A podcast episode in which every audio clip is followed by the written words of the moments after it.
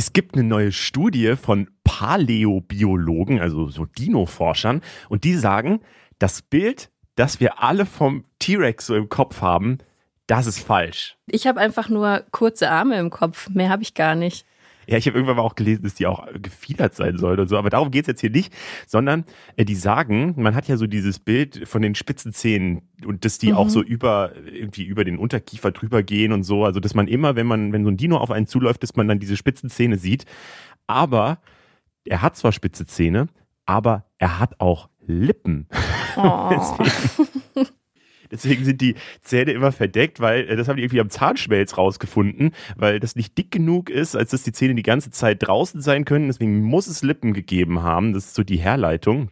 Das heißt, Dinos können auch geküsst haben. Ja, das wollte ich gerade sagen. Ich denke die ganze Schön. Zeit immer nach, so Bilder vom T-Rex. Vielleicht, vielleicht tun wir die ganze Zeit Unrecht. Das war voll das romantische Tier. Vor allem mit den kleinen Ärmchen noch da vorne dran. Das stelle ich mir sehr süß vor aus der Funkzentrale in Mainz. Das ist, was die Woche wichtig war. Hi, ich bin Leo Braun. Und ich bin Berit Ström. Die Freibad-Saison steht ja vor der Tür. Jetzt am Wochenende soll es auch ganz warm werden, habe ich gesehen. Und immer mehr Städte erlauben jetzt für diese Freibad-Saison, dass man oben ohne baden darf. Und zwar alle dürfen das dann. Die YouTuberin Kyla Scheiks hat darüber ein Video gemacht und sagt, Leute, regt euch mal ab. Es sind nur Brüste, die werden absolut überbewertet. Wir sprechen mit ihr darüber. Außerdem sprechen wir über Klimaschutz und die große Frage, ob der überhaupt in einer Demokratie funktionieren kann oder ob da einfach viel zu viele Kompromisse gemacht werden müssen und der deshalb immer wieder darunter leidet. Jonas Scheible hat ein Buch drüber geschrieben und erklärt uns, wie Demokratie und Klimaschutz vielleicht doch noch zusammenpassen können. Und damit starten wir mal in die Folge rein. Und äh, ja, vielleicht nochmal als kleiner Hinweis, wenn ihr uns ein kleines Ostergeschenk machen wollt, könnt ihr auch die Folge bewerten auf Spotify oder auf allen möglichen anderen Plattformen, die es so gibt.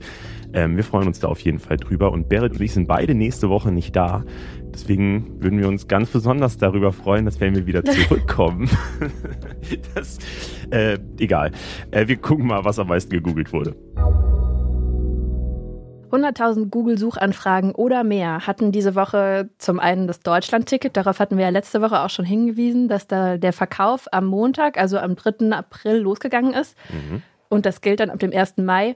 Wie gut der Verkaufsstart jetzt insgesamt lief, das kann man leider noch nicht sagen, weil das ja dann immer regional abgelaufen ist. Aber SprecherInnen der einzelnen Bundesländer haben schon gesagt, dass der Verkauf auf jeden Fall besser angefangen hat, als sie sich das vielleicht erhofft hatten. Mhm. Ich kriege gerade immer mal wieder mit, dass äh, so die Astas, also die, die immer die Uniticket-Zeit für die Studierenden äh, verhandeln, dass die gerade äh, ja auch halt eben gucken müssen, wie, wie so ein Uniticket dann eben aussehen kann ähm, oder so ein Semesterticket und dass das halt dann trotzdem auch noch billiger ist. Und da wird wohl gerade relativ viel verhandelt, aber so richtig klar ist es noch nicht, auch wie es mit SchülerInnen aussehen soll und so. Das ist alles noch nicht so richtig klar. Ähm, worüber sich aber viele ja drüber aufregen, ist, dass es ein Abo-Modell werden soll, ne? Ja, aber man kann es ja trotzdem nicht jeden Monat kündigen. Also das ist ja. ja jetzt, du kannst es direkt kaufen und wahrscheinlich im gleichen Atemzug schon wieder kündigen. Ja, das ist eh der Move, den, den muss man ja, glaube ich, bei mittlerweile allem bei machen, allem, oder? Ja.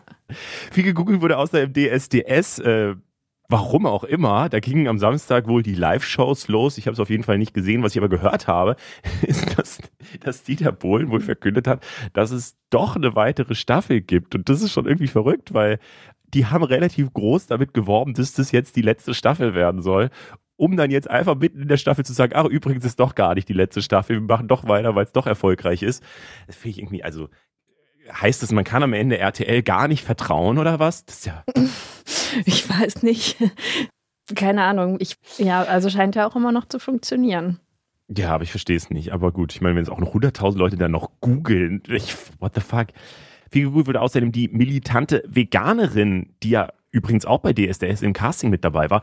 Und zwar wurde sie viel gegoogelt, vermutlich, weil sie jetzt OnlyFans hat. Für alle, die die militante Veganerin nicht kennen, das ist eine ziemlich oder sehr, sehr umstrittene Aktivistin mit dem bürgerlichen Namen Raffaela Raab.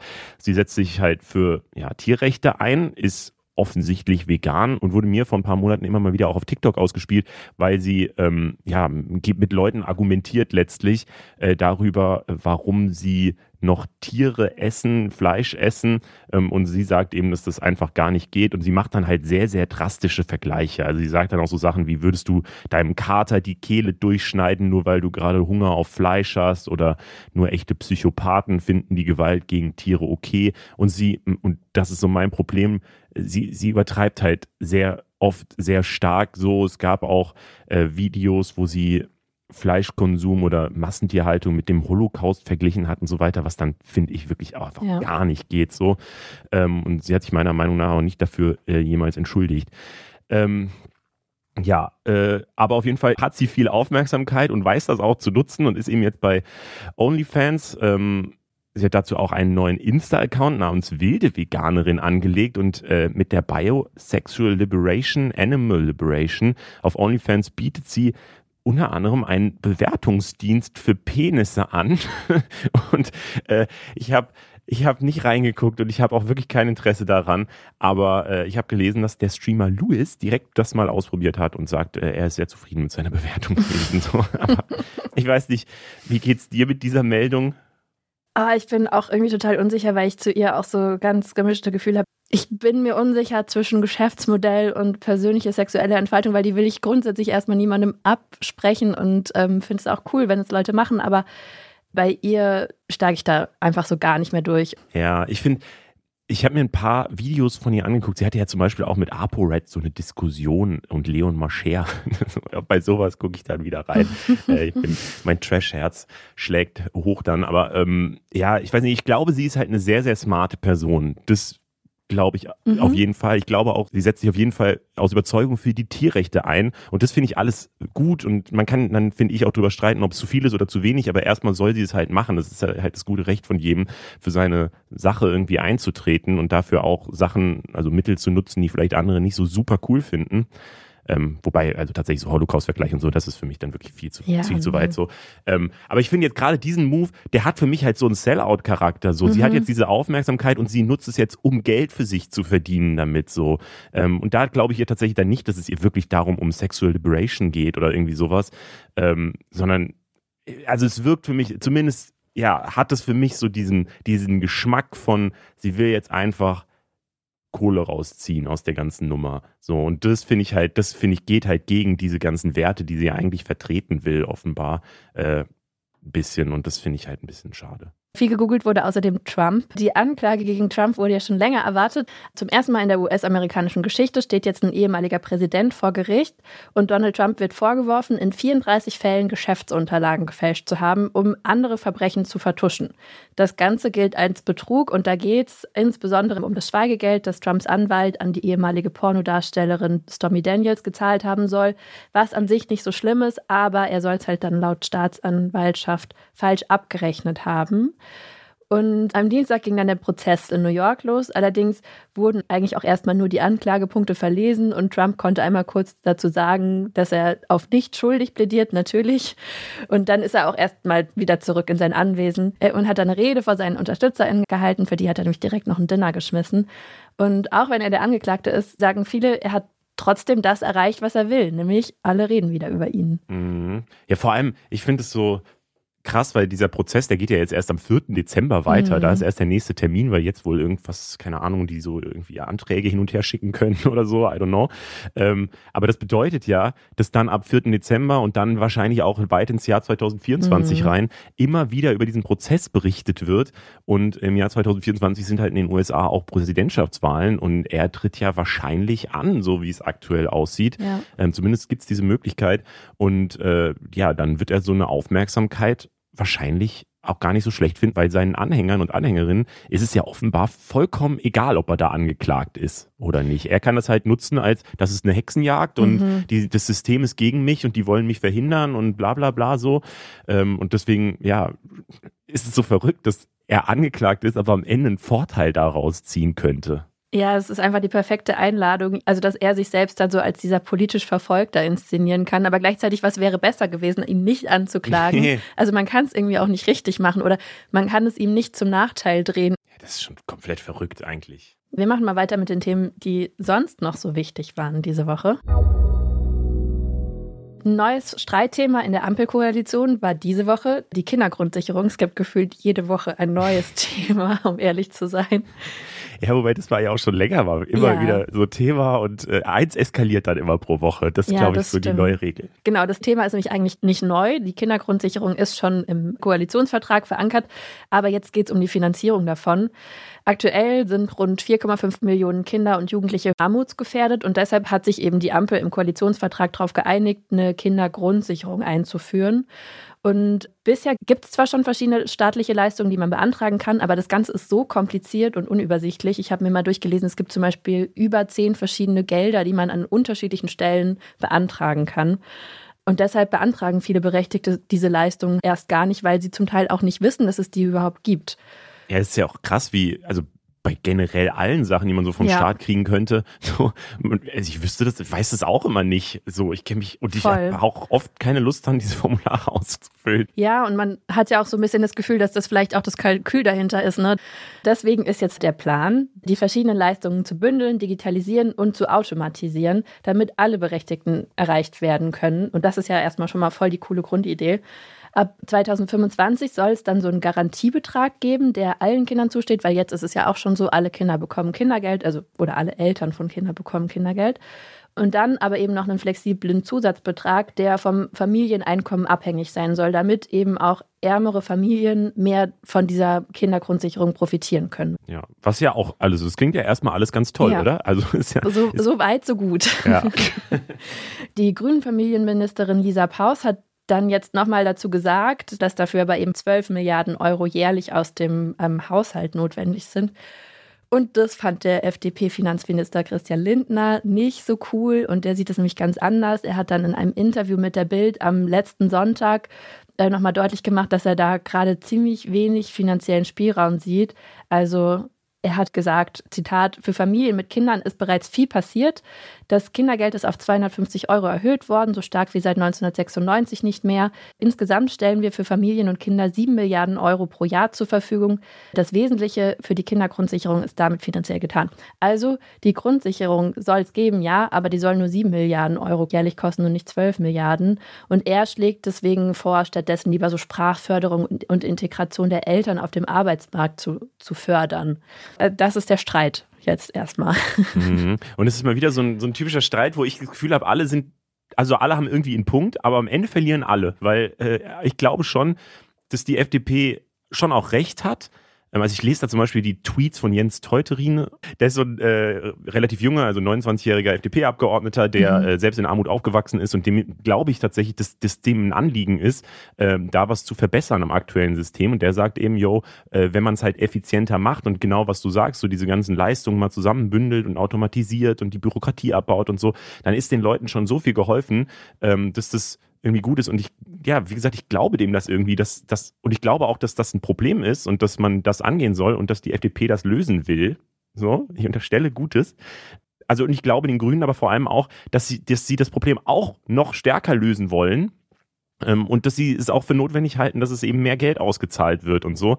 Aber statt dass dann halt so beide zusammenarbeiten, dass man halt sagt, die FDP kümmert sich halt um die Effizienz und äh, die anderen kümmern sich halt darum, dass es sozial noch gerechter ist und so weiter, so dass es halt so ein Win für beides gibt. Mhm. Ähm, bewerfen sich halt mit Schmutz so und äh, die, die, die FDP sagt halt, die Grünen wollen nur Geld verschwenden und kommen nicht in der Realität an und das braucht man alles nicht und die wollen ja Geld verschwenden und die Grünen sagen halt, die FDP sind einfach schlechte Menschen, die den Kindern halt kein Geld geben wollen und ja, die, die einfach dafür sorgen, dass es am Ende, dass der Sozialstaat ausgehebelt wird, so auf eine Art. Das sind ja so die Subbotschaften und am Ende bei mir, ich kann es gar nicht bewerten, ehrlich gesagt, wer da am Ende recht hat.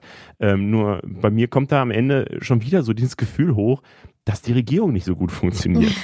Ja, zumal der Bundeskanzler Scholz sich natürlich bisher auch noch nicht dazu geäußert okay. hat. Ähm, ich sehe dahinter eigentlich eher nochmal so eine Menschenbildfrage, mhm. weil die FDP ist für Zukunft und eigentlich ist die Investition in Bildung und in Chancengleichheit eine total wichtige für die Zukunft. Und da finde ich, ist der Gedanke dann vielleicht nicht so zu Ende gedacht, vor allem weil also so im Subtext so ein bisschen mitklingt, dass man den Leuten auch nicht zu viel Geld geben darf, sonst werden die faul. Und mhm. ähm, auch dieses mit dem, man muss die Sprachförderung und die, die Integration der Eltern auf dem Arbeitsmarkt fördern, Ja, ist bestimmt eine gute Idee, aber Kinderarmut ist erstens kein reines Problem von Menschen mit Migrationsgeschichte und auch arbeitende Menschen leben in Armut. Es gibt ja auch einen ganz großen Niedriglohnsektor und es gibt auch Leute, die Care-Arbeit leisten und so und die sind davon halt dann auch wieder alle nicht betroffen und deswegen, ja, finde ich, ist das eigentlich auch nochmal eine, eine Frage so, was traut man Menschen zu oder was halt eben auch nicht. Ja, ich meine, das Traurige dahinter ist ja, dass alle immer diesem Satz zustimmen, Deutschland hat eigentlich ja keine Rohstoffe, sondern unser Rohstoff ist halt die Bildung oder sind halt mhm. die Menschen, sind halt die Kinder. Und die müssen halt gut ausgebildet sein und die müssen halt ein gutes Leben haben. Und wenn man halt liest, so 4,5 Millionen Kinder und Jugendliche sind armutsgefährdet, dann scheint da ja irgendwas nicht zu funktionieren. So. Deswegen ja. würde ich auch sagen, so, yo, nehmt halt Geld in die Hand und ändert daran was, so, weil das ist, das ist ja tatsächlich Zukunftspflege dann. Ja, es ist aber jetzt noch nicht so, dass die Kindergrundsicherung damit komplett gestorben ist. Ähm, gerade geht es wirklich nur um die Finanzierung. Es könnte sein, dass zum Beispiel ähm, eine Light-Version dabei rauskommt, aber an sich ist sie jetzt noch nicht komplett gestrichen und es wird weiter darüber diskutiert. Das war jetzt nur diese Woche einfach erstmal sehr viel hin und her. Ja, wir werden wieder drüber reden, ja. wenn es da ein Ergebnis gibt. Wir müssen noch mal über letzte Woche reden, finde ich. Ich bin nämlich ehrlicherweise so ein bisschen unglücklich äh, mit wie wir an das Thema rangehen, ehrlich gesagt. Wir haben ja in der letzten Folge die Ergebnisse der Ampelkoalitionsgespräche besprochen. Unser Fazit war das, was das Fazit von vielen anderen auch war, nämlich, dass der Klimaschutz so ein bisschen der Verlierer der Gespräche ist. Und das ist natürlich uncool. Und trotzdem denke ich immer, und darüber haben wir ja auch in der Folge geredet, wir sind halt eine Demokratie und da ist es halt normal, dass es Kompromisse gibt. Und ja, es gibt halt nicht nur den Klimaschutz, sondern Leute müssen ja halt auch zur Arbeit kommen, Sachen müssen bezahlbar bleiben und so weiter.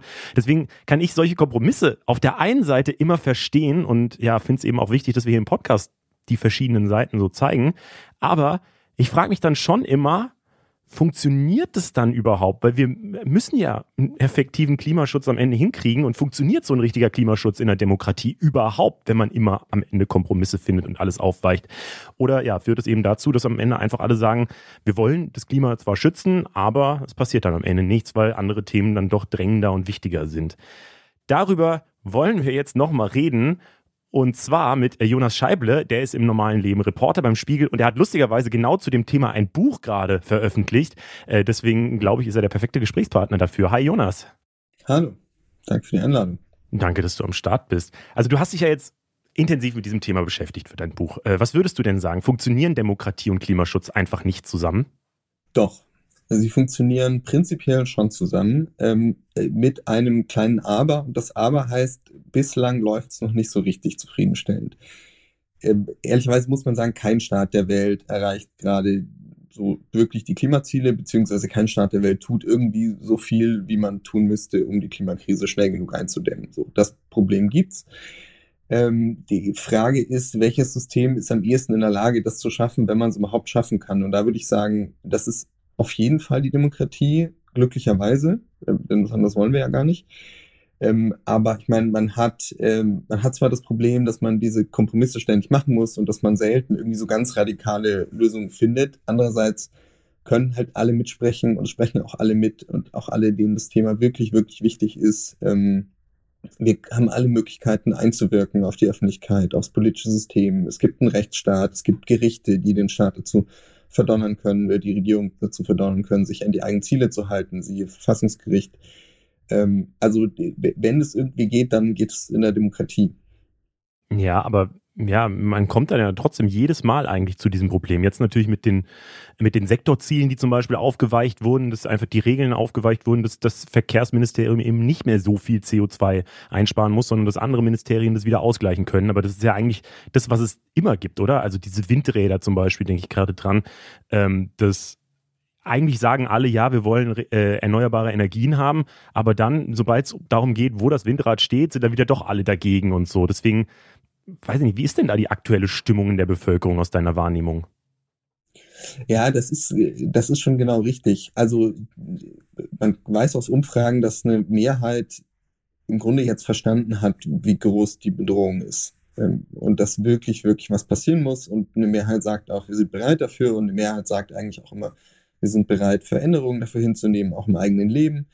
Aber wenn der Klimaschutz dann im eigenen Heizungskeller ankommt oder in der Motorhaube des Autos oder auf dem eigenen Teller, äh, so, dann fangen dann doch immer wieder viele an zu zögern. Das wird man auch nicht rauskriegen. So, so sind Menschen und ist auch okay. Ähm, ich glaube, man muss halt, da ist in der Tat das mit den Sektorzielen, glaube ich, genau der falsche Weg. Man muss irgendwie versuchen, Demokratien, die das grundsätzlich können, wie ich gerade gesagt habe, irgendwie in die Lage zu versetzen, dass sie es am Ende auch machen.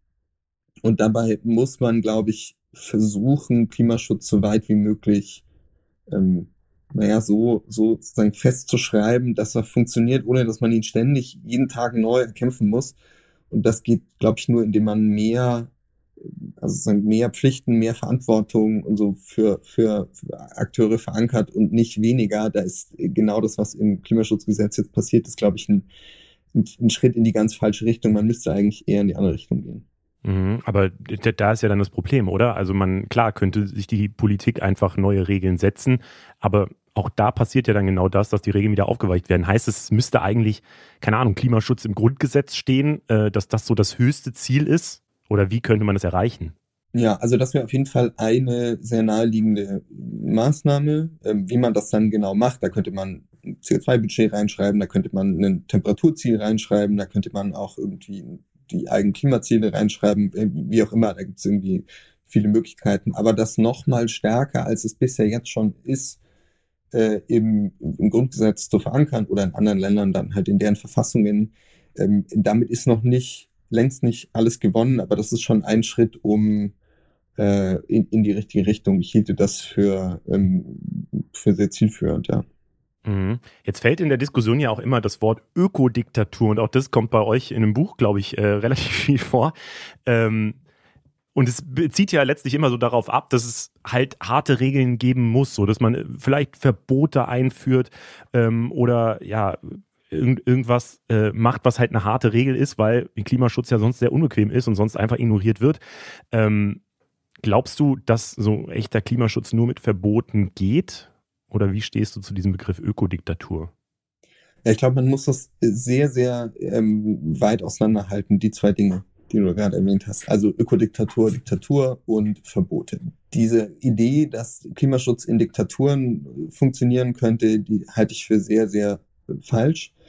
Ähm, man kann, also Klimaschutz ist im Grunde sowohl ein riesiges ökologisches Thema und ein Freiheitsthema. Darum geht es mir ja vor allem. Also, dass unsere Freiheit eingeschränkt wird. Ähm, man weiß, wenn man in die Forschung guckt, politikwissenschaftliche Forschung, dass Diktaturen in allen ökologischen Fragen im Grunde schlechter abschneiden als Demokratien. Das ist auch überhaupt nicht überraschend. Da gibt es kein Rechtssystem, das irgendwie die Mächtigen einhegt. Äh, da können sich die, die Macht haben, bereichern. Da gilt das Recht des Stärkeren und so weiter. Also es ist zu erwarten und genauso ist es auch. In Freiheitsfragen müssen sich Diktaturen natürlich sowieso nicht krumm machen, weil denen ist die Freiheit ja egal. Also denen, die da die Macht haben. Das heißt, ähm, weder machen die Diktaturen, die es gibt, relevanten Klimaschutz, auch das sieht man, noch kann man erwarten, dass Diktaturen es tun würden, noch ist es irgendwie eine akzeptable oder auch nur zielführende Idee, dass man sozusagen hier jetzt irgendwie autoritärer wird. Das glaube ich, Quatsch.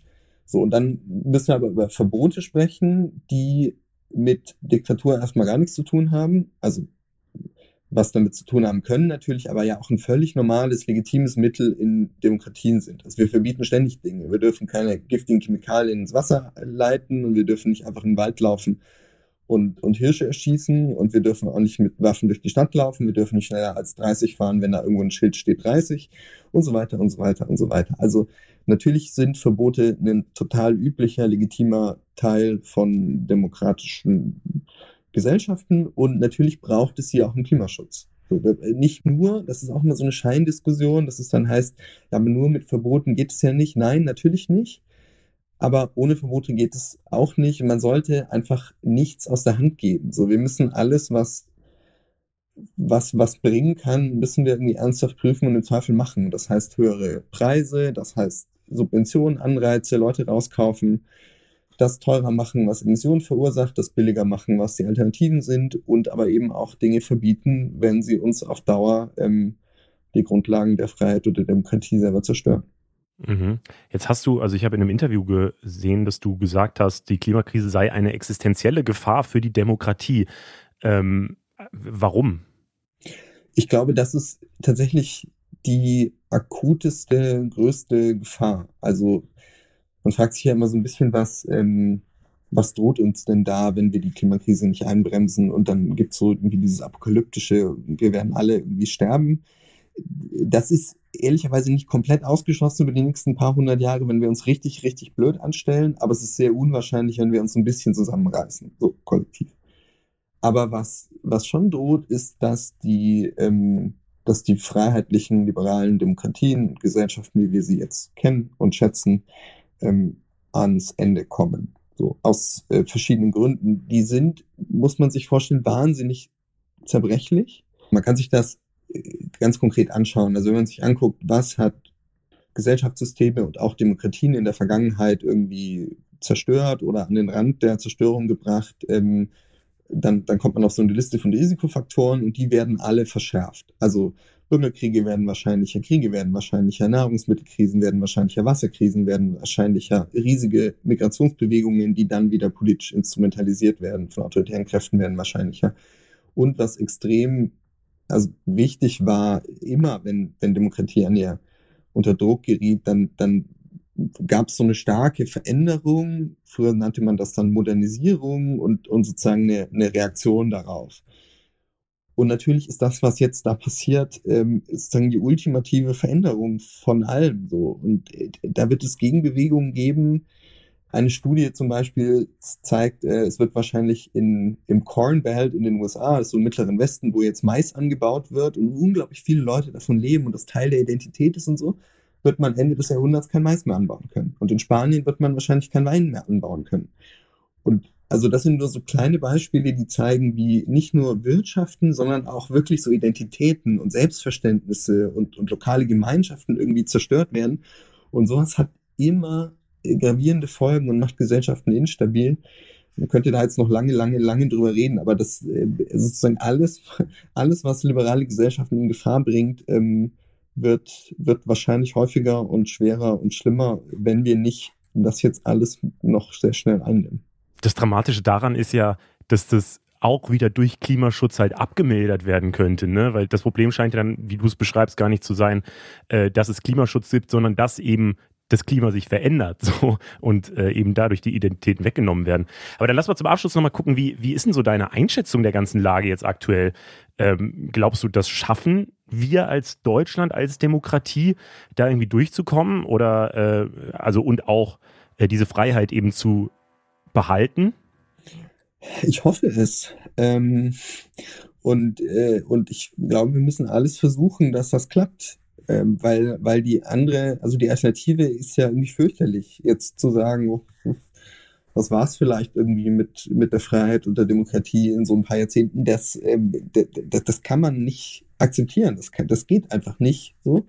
Deswegen müssen wir alles reinwerfen, was wir, was wir haben. Ähm, wir müssen diskutieren, wir müssen versuchen, Leute zu überzeugen, wir müssen ins gesellschaftliche Gespräch gehen, wir müssen streiten. Ich glaube, wir müssen auch darüber nachdenken, ähm, wie, man, wie man sozusagen das System in die Lage versetzen kann, die Demokratie irgendwie ertüchtigen kann, ähm, das zu machen, was sie eigentlich längst äh, als Ziel formuliert hat.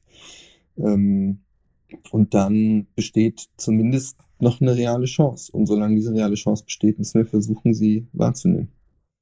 Voll, ja. Äh, ich, ich würde mich da komplett auch anschließen, äh, was du sagst, dass es eben wahrscheinlich das Wichtigste ist, dass wir uns als Gesellschaft und eben als Demokratie wirklich feste Regeln setzen, äh, damit wir das erfüllen. So, das ist quasi, weil das haben wir ja auch bei anderen Punkten schon oft gemacht. So, also das, wir müssen nicht mehr darüber diskutieren, ob es Menschenwürde gibt oder so, sondern das steht einfach im Grundgesetz und das ist erstmal, da würde jetzt keine Partei irgendwie äh, versuchen, irgendwas auszuhebeln aktuell. Äh, und ich glaube, auf so einen Status muss halt der Klimaschutz einfach auch kommen, so, sonst wird es halt nicht funktionieren. So. Ja, wir werden auf jeden Fall hier im Podcast weiter drauf gucken, weil ich glaube, so ein bisschen kommt das Ganze ja auch schon in, in Schwung, um mal ein bisschen positiver zu enden, wenn man sich so die Regeln der USA äh, anguckt, so die mit diesem Inflation Reduction Act ja genau sowas gemacht haben, dass sie das als Wettbewerbsvorteil genommen haben, dass sie jetzt äh, da viel mehr äh, in, in die Entwicklung eben rein investieren. Das Buch von Jonas Scheible äh, könnt ihr auf jeden Fall jetzt schon kaufen. Das heißt Demokratie im Feuer, warum wir die Freiheit nur bewahren, wenn wir das Klima retten und umgekehrt. Danke dir, Jonas. Ich fand es richtig spannend. Sehr, sehr cool. Vielen Dank. Die ersten Zwischenergebnisse der großen Polizeistudie sind da. In den letzten Jahren gab es ja immer wieder Vorwürfe oder Verdacht gegen PolizistInnen wegen ihrer Nähe zu rechtsextremen Gedankengut und Rassismus. Und da gab es ja in den letzten Jahren, also ich glaube seit zehn Jahren oder so, dann immer wieder so ein riesengroßes Hin und Her, bis dann endlich mal beschlossen wurde, dass man das vielleicht mal aufarbeiten könnte und eine Studie dazu machen könnte. Die wird seit 2020 äh, angefertigt und es wurden jetzt 50.000 PolizistInnen befragt und das erste Ergebnis ist da. Und zwar steht in den Ergebnissen, dass nur eine kleine Gruppe komplett Demokratie und menschenfeindliche Einstellungen zeigen würde, aber es gibt eben eine große Anzahl von Leuten in der Polizei, die ambivalent sind, also die sich zu Themen wie Demokratie oder Diversität nicht klar positionieren. Und das sind auf jeden Fall halt mehr als nur Einzelfälle. Das war ja immer so das Schlagwort der letzten mhm. Jahre, dass das alles nur Einzelfälle ja. seien. Ähm, insgesamt entsprechen Polizistinnen ihre Einstellung denen der Gesamtbevölkerung. Aber es gibt ein höheres Nationalgefühl und eine stärkere Abwertung gegenüber Muslimen und Musliminnen und Wohnungslosen. Also ja, jetzt haben wir zumindest mal ein Ergebnis von dieser, wie es so aussieht bei der Polizei. Ja, musstest du mal Statistik irgendwann in deinem Studium machen? Ja. Ich habe zwar nur ein Semester Statistik gehabt, aber das hat gereicht. Und zu wissen, dass wenn die Teilnahme an einer Studie freiwillig ist, dass es dann vielleicht nicht ganz repräsentativ ist, was dann so rauskommt. Also zum Beispiel die Polizei in Hamburg und auch die in Baden-Württemberg, die haben sich geweigert, die haben gar nicht daran teilgenommen. Und die durchschnittliche Teilnahmequote war 16 Prozent. Und trotzdem sind ja die Ergebnisse schon auch interessant. Ne? Also ich ja. finde auch, wenn man hört, also weiß ich nicht, wenn in der Polizei nur eine kleine Gruppe komplett mhm. Demokratie und menschenfeindliche Einstellungen hat. Ja, ja. Ich weiß nicht. Ich fände es ganz gut, wenn in der Polizei gar niemand komplett Demokratie und menschenfeindliche Einstellungen hätte. Fall.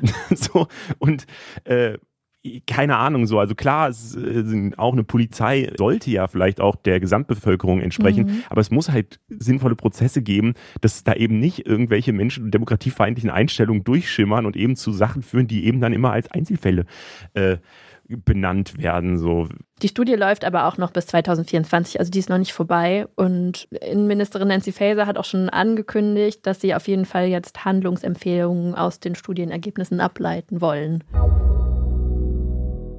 Die Freibad-Saison ist ja gar nicht mehr so weit weg und ja, dieses Jahr lauert da für manche zumindest ein riesengroßer Aufreger, weil immer mehr Städte erlauben oben ohne Baden im Freibad für alle Geschlechter. Zuletzt hatte das nochmal Berlin bestätigt, aber auch äh, alle möglichen Städte haben das entweder letztes Jahr schon gemacht oder sind da dieses Jahr auch eingestiegen. Und die YouTuberin Kyla Scheiks hat dazu ein Video gemacht und sagt, die weibliche Brust wird in unserer Gesellschaft eh ziemlich übersexualisiert. Äh, das hatte sie in einem YouTube-Video gesagt. Dazu haben wir dann auch auf Insta so ein Zitat gepostet bei uns auf der Seite. Und da ging es dann in den Kommentaren ziemlich ab, würde ich sagen. Und deswegen dachten wir uns, sprechen wir doch einfach mal mit Kyla selbst drüber. Hi Kyla. Hi, ich freue mich hier zu sein. Hallo. Nur weil ich seit Jahren unsicher bin. Kyla Scheiks spricht man deinen Namen aus, oder? Erstmal freut mich, dass du mich schon seit Jahren kennst. ähm, und man spricht Kyla Scheiks aus, richtig, ja. Sehr gut. So, äh, äh, kommen wir mal zum Thema. Du hast ja in dem Video gesagt, das habe ich mir aufgeschrieben, Brüste von Frauen werden nicht als Körperteil gesehen, das ganz normal ist und dazugehört, sondern es wird als was, das nur im sexuellen Kontext okay ist, dargestellt. Was ein Problem ist, Frauen haben keinen Bock mehr, übersexualisiert zu werden und ihre Nippel, ihre Brüste zu verstecken, obwohl der Unterschied zu Männern nicht allzu groß ist und es sich einfach unfair anfühlt. Jetzt ist ja diese Freibadregelung eigentlich so ein Schritt in die Richtung Gleichberechtigung, was das angeht. Glaubst du, dass sich äh, ja daran jetzt was ändern könnte durch diese neue Regelung? Ich denke, wie immer bei so neuen Entwicklungen, die, wobei man hier sagen muss, das ist gar nicht so neu, weil es war schon mal so in der Vergangenheit. Und dann mit der Zeit oh, eben durch, glaube ich, Werbung, Pornos, alles Mögliche wurde die Brust der Frau dann wieder so mega sexualisiert. Aber ähm, es schreiben ja auch ganz viele ältere Menschen in den Kommentaren, dass das früher ganz normal war, dass Frauen oben ohne waren. Und ähm, das war, dann gab es eine Rückentwicklung, jetzt gibt es wieder sozusagen diese Entwicklung. Und ich würde sagen, äh, es trägt auf jeden Fall dazu bei. Am Anfang ist sowas immer dann so ein Schock, vor allem wahrscheinlich für, für die jüngeren Leute oder einfach Menschen, die vielleicht das einfach nicht mehr so gewohnt sind. Ähm, erstmal ist es bestimmt im ersten Moment für einige komisch, so wie man auch an den Reaktionen sieht. Ich denke aber langfristig gesehen ist es super wichtig und auch richtig. Ich glaube, es ist ein gutes Zeichen und ähm, ist auch ist einfach so, so ein Step für, für eben diese Entwicklung weg von der Sexualisierung der Brust der Frau. Ähm, ich glaube, gerade auch wenn junge Menschen das jetzt so beim Aufwachsen, Heranwachsen immer wieder irgendwie mitbekommen und wissen, ja, okay, es ist in Schwimmbädern halt für alle erlaubt, dann setzt es schon mal so einen Grundstein, dass die Brust der Frau eben nicht nur in sexuellen Kontexten gesehen wird, weil es ist ja eben so, je öfter wir mit etwas konfrontiert werden, je öfter wir etwas sehen, desto mehr sind wir so sozialisiert, dass es normal für uns ist. Und ähm, diese Brust der Frau findet eben in normalen Kontexten kaum statt. Selbst bei so Sachen wie Stillen oder so, das wird ja schon tabuisiert ähm, und als komisch angesehen. Aber da ist es sozusagen noch am normalsten. Ähm, und ich glaube, das ist ein ganz wichtiger Schritt eben, dass, dass das in, in Alltagskontext eben auftritt, ohne irgendeinen sexuellen Bezug zu haben. Aber wenn du jetzt in der Stadt wohnst, in der das im Freibad erlaubt ist, äh, würdest du es machen? Würdest du dich oben ohne hinlegen? Weil, also ich kenne es von mir selbst, wenn es nur darum geht, irgendwie keinen BH unterm Top zu tragen oder so. Ich fühle mich zu Hause dann immer noch total selbstbewusst vorm Spiegel und denke mir, oh, ich mache das jetzt, weil ich will auch, dass es normal wird. Aber dann halte ich es am Ende halt doch nur fünf Minuten draußen aus, spätestens wenn man einmal mit der Bahn gefahren ist. Es ist mir dann den Stress am Ende doch nicht wert. Und deswegen habe ich so ein bisschen Sorge, dass das vielleicht dann doch gar nicht so viele Leute machen im Schwimmbad. Mhm. Also ich glaube, das ist so wie mit allem eigentlich. Es braucht immer diese Vorreiter, die man selbst anguckt und dann sagt, ja, okay, wenn die das macht und irgendwie alles gut ist, dann kann ich das auch machen. Und je mehr Menschen das dann im Endeffekt machen, desto normaler wird es ja und desto mehr Menschen werden angeregt, das zu machen. So wie es irgendwie bei allen Entwicklungen so ist. Auch wenn man irgendwie in irgendwie in einem Freundeskreis kommt oder Leute sieht, die sich irgendwie anders anziehen und man sich selbst denkt, boah, ich weiß nicht, ob ich mich das trauen würde und dann macht man es aber doch, weil man eben jedem, also mehr Menschen darin sieht. Ich glaube, das ist beim Schwimmbad ähnlich, dass wenn man eben andere sieht, die sich das trauen, so je mehr Frauen das dann eben machen, weil es gibt genug Frauen, glaube ich, die das eh gerne machen würden. Mhm. Ähm, und gerade wenn man so mit anderen Frauen da ist, in so einer Mädchengruppe, glaube ich, kann man sich da gegenseitig voll bestärken. Ähm, ja, also ich glaube, ich glaube, selbst wenn man da so ein bisschen unsicher ist, wird es da genug Frauen geben, die eben gar kein Problem damit haben und eigentlich nur darauf gewartet haben, dass es äh, erlaubt wird. Ich glaube auch gerade Frauen aus älteren Generationen, ähm, die werden, glaube ich, richtig darauf scheißen und angeguckt zu werden und werden einfach voll oben ohne chillen in den Freibädern. Wir werden es ja sehen. Äh, jetzt haben wir bei uns in den Kommentaren auch ganz viele Leute, ähm, ja, dein Zitat da irgendwie kritisiert. Zum Beispiel Rio Soro sagt, dass unbedeckte primäre und sekundäre Geschlechtsmerkmale führen beim anderen Geschlecht zu Erregung. Das ist biologisch so determiniert und dient dem Fortpflanzungstrieb. Einfaches Reizreaktionsschema. Wenn die Dame darauf aus ist, gerne, aber bitte nicht auf den bösen Mann schieben. Wie mhm. siehst du sowas? Also ich würde sagen, wir sind schon in so einem Zeitalter, wo man zum großen Teil gelernt haben sollte, seine Sexualtriebe zu kontrollieren und ähm, die Verantwortung für diese Sexualtriebe nicht der Frau und ihrem, ihrem Körper zuzuschreiben, sondern eben sich selbst und seinen Trieben und auch die Verantwortung für sein eigenes Handeln und eben auch Verantwortung über das Handeln in Bezug auf diese Triebe zu übernehmen. Also selbst ich, ich glaube, es ist immer eben dieses es nicht Verantwortung übernehmen wollen. Klar ist das eine Sache, wenn man sich davon dann irgendwie angetörnt fühlt, wenn man eine schöne Frau sieht und ihre Brüste, aber ob man jetzt wirklich ihr das so klar machen muss oder diesen Trieben dann folgen muss, wir denken ja wirklich sehr, sehr viel Quatsch am Tag. Wir denken so viele Sachen, wir, wir haben überall äh, werden wir irgendwie sind, ist man triebgesteuert, man, man hat irgendwie komische Gedanken, aber das heißt ja nicht mal, dass man dem folgen muss. Und ähm, wir sind ja eben auch keine Affen. So. Also wir, wir müssen ja nicht dann auf einmal dann auf die Frau rausspringen oder die anstarren oder so. Das kann man ja wirklich alles als ganz normaler Mensch regulieren. So. Du sagst da ja Verantwortung übernehmen. Also die Leute, die sich dann eventuell sexuell ähm, erregt fühlen, sollen Verantwortung übernehmen. Aber gleichzeitig ist diese Aussage, die schiebt ja auch die Verantwortung dann auf die Menschen mit den Brüsten, die ja aber auch überhaupt gar nichts dafür können, dass sie die nun mal haben. Und also ich bin zum Beispiel auch noch mit so Sätzen aufgewachsen wie, ja, wenn dein Ausschnitt zu tief ist, dann brauchst du dich auch nicht zu wundern, dass dir niemand in die Augen schaut oder sowas. Und das finde ich schon ziemlich krass, dass diese Verlagerung dann doch eigentlich immer wieder so in die gleiche Richtung geht. Also uns ist auch aufgefallen, dass in den Kommentaren haben sich nämlich nicht nur Männer kritisch geäußert, sondern auch viele Frauen, die gesagt haben, ja, oben ohne Schwimmbad, das muss jetzt nicht unbedingt ja. sein. Und dass halt gerade Menschen mit Brüsten oder Frauen da nicht unbedingt so supportive miteinander sind. Bekommst ja. du auch viel Kritik von anderen Frauen dazu?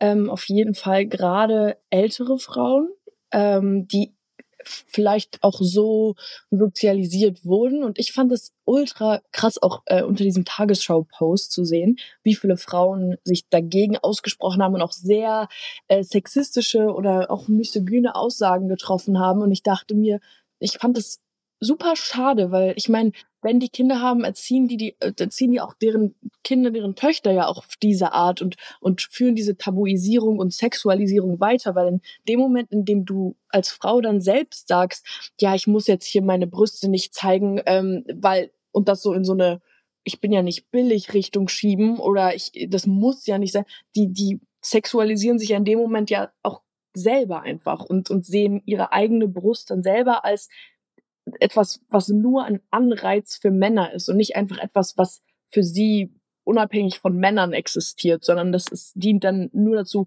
irgendwie einen Reiz auszulösen. Und das finde ich super schade, weil der weibliche Körper und auch eine Brust, auch eine nackte Brust, darf ja auch ganz unabhängig von diesem ganzen Reiz- und Sexualthema existieren. Ähm, und, und ja, und das, das finde ich, das finde ich auch, ja, super schade, das zu sehen, wie viele Frauen da selbst ihren eigenen Körper so, so tabuisieren und in so eine sexuelle Richtung schieben. Ich versuche bei solchen Diskussionen irgendwie immer beide Seiten zu verstehen und ehrlicherweise so, ich bin auch voll auf deiner Seite und würde sagen, ey, man muss es normalisieren und warum, also es hat für mich auch immer sowas von, ja, fast schon Täter-Opfer-Umkehr, wenn man halt sagt, die Frau muss das, äh, äh, muss, muss alles verdecken, so, weil sonst braucht sie sich ja nicht zu wundern darüber, dass das und das passiert oder dass ja. sie dann Kommentare kriegt oder so. Ähm, und deswegen bin ich da voll auf deiner Seite. Auf der, also die andere Seite, wenn ich mal so alle Argumente, die ich da so höre, zusammenfassen wollen würde, dann schwingt da für mich immer so ein bisschen raus, wo soll das eigentlich alles hinführen? So, wenn wir jetzt das ändern, so, wenn die Frauen jetzt alle irgendwie nackt im Schwimmbad rumlaufen, was kommt als nächstes? Kommen dann, sind wir dann alle komplett nackt? So, wird dann, was weiß ich, also wo, wo geht die Gesellschaft hin? Wo sind, also ist es nicht gut, dass man auch so ein bisschen, weiß ich nicht, konservative Werte hat oder irgendwie so, ähm, ja, wo, was würdest du sagen? Äh, wo führt das alles hin? Also im ersten Schritt möchte ich sagen, ich finde es sehr lustig, dass eben so ein Thema wie weibliche Brust und einfach so die Nippel so ein Katastrophendenken auslöst. Das ist ja allein, ja allein schon, was für eine Macht und was, also wie, wie viel Angst die Menschen eigentlich vom weiblichen Körper in nicht sexuellen Kontexten haben. Das ist ja so lustig, dass so, oh mein Gott, oben ohne Schwimmbädern, was passiert als nächstes? Wo führt das alles hin? Das ist einfach es ist so witzig, dass das, das so die, die Gedankenschleife ist, die dadurch ausgelöst wird. Also das habe ich auch in meinem Video gesagt, so, so viel Macht haben Brüste, dass Leute da wirklich schreiben, kranke Welt, kaputte Welt. Und ich bin so, oh mein Gott, ja, Leute, unsere Welt ist so kaputt, weil wir Frauen Brüste haben. So, das ist, ähm, das ist, finde ich erstmal in erster Linie finde ich es lustig.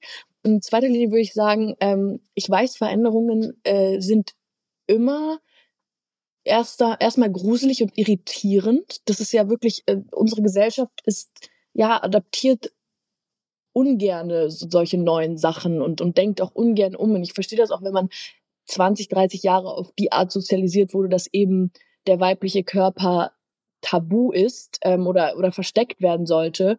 Ähm, oder man sofort irgendwie ja, einen Wert daran setzt, wie sich eine, wie freizügig sich eine Frau anzieht und wie viel sie vom Körper zeigt. Ich verstehe das, wenn man so sozialisiert wurde, ähm, dass man davon erstmal abgeschreckt ist. Aber ähm, was, was ich auch super finde, dass eben solche Veränderungen jetzt doch vom Staat auch getroffen werden, dann wird ja auch der Gesellschaft etwas signalisiert. So, dass das äh, ist ja trotzdem leben wir in einem äh, mehr oder weniger leben wir in einem demokratischen Staat und ähm, ich meine anscheinend gibt es ja genug Bedarf daran, dass es eben eine Veränderung gibt. Und natürlich sind dann die Stimmen, die dagegen sind, immer super laut, aber ich glaube, geben wir dem Ganzen mal 10, 15 Jahre, jetzt mal so gesagt, ich glaube, da denken die Leute auch noch mal ein ganzes Stück anders und werden sich vielleicht einfach daran gewöhnen und sehen vielleicht, dass diese Brüste gar nicht solche schlimmen Atomwaffen sind, wie sie sich vielleicht gerade vorstellen ähm, und dass sie vielleicht doch ganz ungefährlich sind und auch Kindern, die im Freibad sind, gerade niemandem schaden. Also wirklich niemandem wehtun, niemandem schaden und nicht so, ähm, ja, verteufelt werden müssen. Ja, wir werden sehen, wo das alles hinführt. Göttingen hat das ja tatsächlich letztes Jahr schon erlaubt. Da haben wir hier im Podcast, die, die alten Hörer werden sich erinnern, die ganz am Anfang schon dabei waren. Ähm, da haben wir, haben wir zweimal drüber geredet, nämlich einmal, als es eingeführt wurde und einmal, äh, als so das Fazit gezogen wurde. Und tatsächlich Göttingen sagt, die machen das jetzt weiter. Das war damals nur so ein Testlauf und äh, bei denen lief es gut, weil es eben nicht zu tausenden sexuellen Übergriffen kam und äh, keine Ahnung, mhm. alle sich unwohl gefühlt haben und keine Besucher mehr an den Start gekommen sind oder so. So, das haben am Ende, wenn ich das richtig in Erinnerung habe, relativ wenige Leute sogar eigentlich gemacht oder relativ wenige Frauen haben dann halt ihre Brüste gezeigt. Ähm, aber ja, die, die es gemacht haben, haben sich dann halt wohlgefühlt und das war es dann auch. So. Ähm, deswegen, da gibt es schon diesen Testlauf. Ich bin mal gespannt, wie sich das so gesellschaftlich entwickelt, wenn das jetzt eben mehr Städte machen. Ja, voll. Vor allem gerade in Berlin. Also ich habe da auch so internationale Berichte drüber gesehen, ähm, wo dann halt tausende Leute geschrieben haben, oh, ich pack meine Sachen und komme nach Berlin, äh, wo genau, und dann sind alle so direkt halt, und das ist auch wieder, alle sind direkt dann so richtig horny unterwegs und sind direkt so, oh, wir müssen in Freibäder, ich muss mir das ansehen. Und ich bin so, du kannst wirklich auch einfach Brüste googeln, wenn du sie so unbedingt sehen willst. Aber das ist halt, genau das ist ja so diese, das zeigt ja auch, wie Brüste gesehen werden, dass direkt alle sagen, ich muss das sehen ich muss sein. Ähm, das ist, ich finde es auch super spannend, wie, wie das wird, aber, aber ich, ich glaube, ja, ich, ich finde es auch, es, ist unvermeidbar, aber ich glaube eben auch am Anfang wird es genau dieses Ding sein von wegen, oh, wer macht es, wer, wer zieht mhm. sich aus oder so. Und das finde ich eigentlich schon so schade, diesen Ansatz, weil das ja eben einfach so, ja, sollen sie halt machen. Ne? Wer, wer Lust hat, der soll, wer nicht, dann nicht. Es geht ja in erster Linie erstmal darum, dass man es überhaupt darf, wenn man möchte. Vor allem, weil es in Deutschland meiner Meinung nach auch insgesamt eigentlich ja freier ist alles so. Also hier ist es ja auch normal, dass man in der Sauna zum Beispiel halt unbekleidet ist, während es ja. zum Beispiel in Amerika normaler ist, halt ein Handtuch über alles drüber zu legen. Ähm, und auch bei Filmen oder sowas äh, ist es in Deutschland ja nicht so, dass alles direkt ab 18 ist, wenn mal eine Brust zu sehen ist und so. Deswegen ist eigentlich, leben wir ja schon so einem relativ freien Land, was das angeht. Ja. So, deswegen finde ich es eigentlich so ja. logisch, dass jetzt auch mal das Freibad dran ist und da auch äh, klare Regeln einführt. Danke dir, Kyla, dass du am Start warst. Ich fand es sehr interessant. Cool. Ich freue mich. Dankeschön, dass ich, dass ich dabei sein durfte. Der Fleischkonsum in Deutschland sinkt. Das ist schon seit mehreren Jahren ein Trend, ähm, aber jetzt sind die Zahlen nochmal richtig drastisch gewesen im letzten Jahr. Die Deutschen haben nämlich 2022 im Schnitt vier Kilo weniger Fleisch gegessen als im Jahr davor. Das zeigt eine offizielle Statistik der Bundesanstalt für Landwirtschaft und Ernährung. Also so über die letzten Jahre kann man sagen, 2017 haben die Leute noch 60 Kilo Fleisch im Jahr gegessen und 2022 waren es jetzt nur noch 52 Kilo, also ganz genau ein Kilogramm pro Woche. Und das ist der niedrigste Stand seit 1989. Waren es nur noch 52 Kilo? 52 Kilo klingt so ultra viel. Ja, ja, voll. Gleichzeitig steigen natürlich äh, ja halt der Verzehr von Fleischersatzprodukten und das mhm. liegt, glaube ich, jeder, wenn man in den Supermarkt geht, dass da einfach die Regale immer größer werden und die Auswahl an Fleischersatzprodukten auch einfach immer größer wird.